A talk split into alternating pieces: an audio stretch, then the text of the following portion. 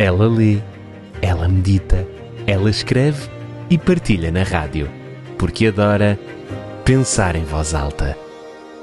Com Wilma Vieira. Humildade e insegurança.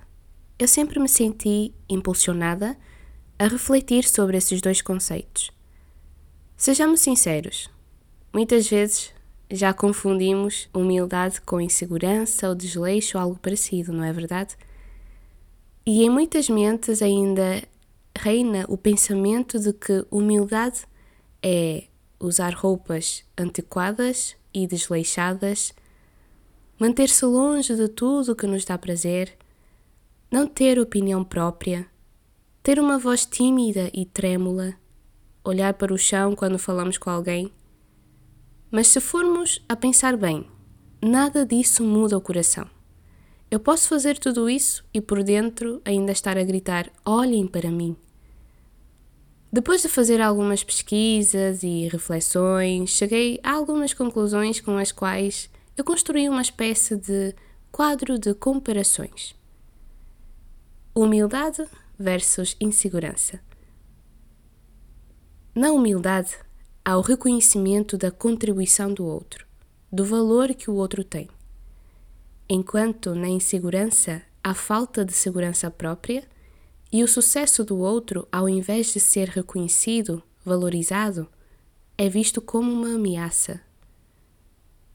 Na humildade, há uma consciência equilibrada das qualidades próprias e das limitações também. Há uma segurança emocional e há um equilíbrio. Enquanto, na insegurança, há uma visão distorcida dos pontos fortes e fracos. Há uma constante comparação com os outros e uma ansiedade na procura da validação e aprovação alheia. A humildade reconhece e até mesmo elogia os feitos dos outros enquanto a insegurança tem uma dificuldade em elogiar e está sempre presente um sentimento de inadequação. A humildade expressa de forma autêntica e genuína o respeito por si e pelos outros, enquanto a insegurança busca constantemente a validação externa e comportamentos defensivos são observados com muita frequência. A humildade valoriza relações saudáveis, baseadas no respeito mútuo. A insegurança não. A insegurança tem uma tendência a se encontrar ou a se concentrar em si mesmo, buscando aprovação e evitando críticas. A humildade facilita o crescimento pessoal e construção de relações profundas.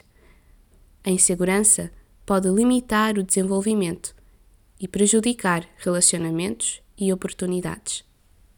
É importante salientar que ter alguma insegurança temporária não faz de nós uma pessoa insegura. Nós podemos nos sentir inseguros em alguma situação ou área onde não dominamos ou algo que seja novo para nós e, no entanto, ser algo passageiro. Eu não vou te perguntar se te consideras ou não uma pessoa humilde, até porque estou de acordo com o que disse a Jodie Detrick: quando alguém se acha humilde, é a prova de que não o é.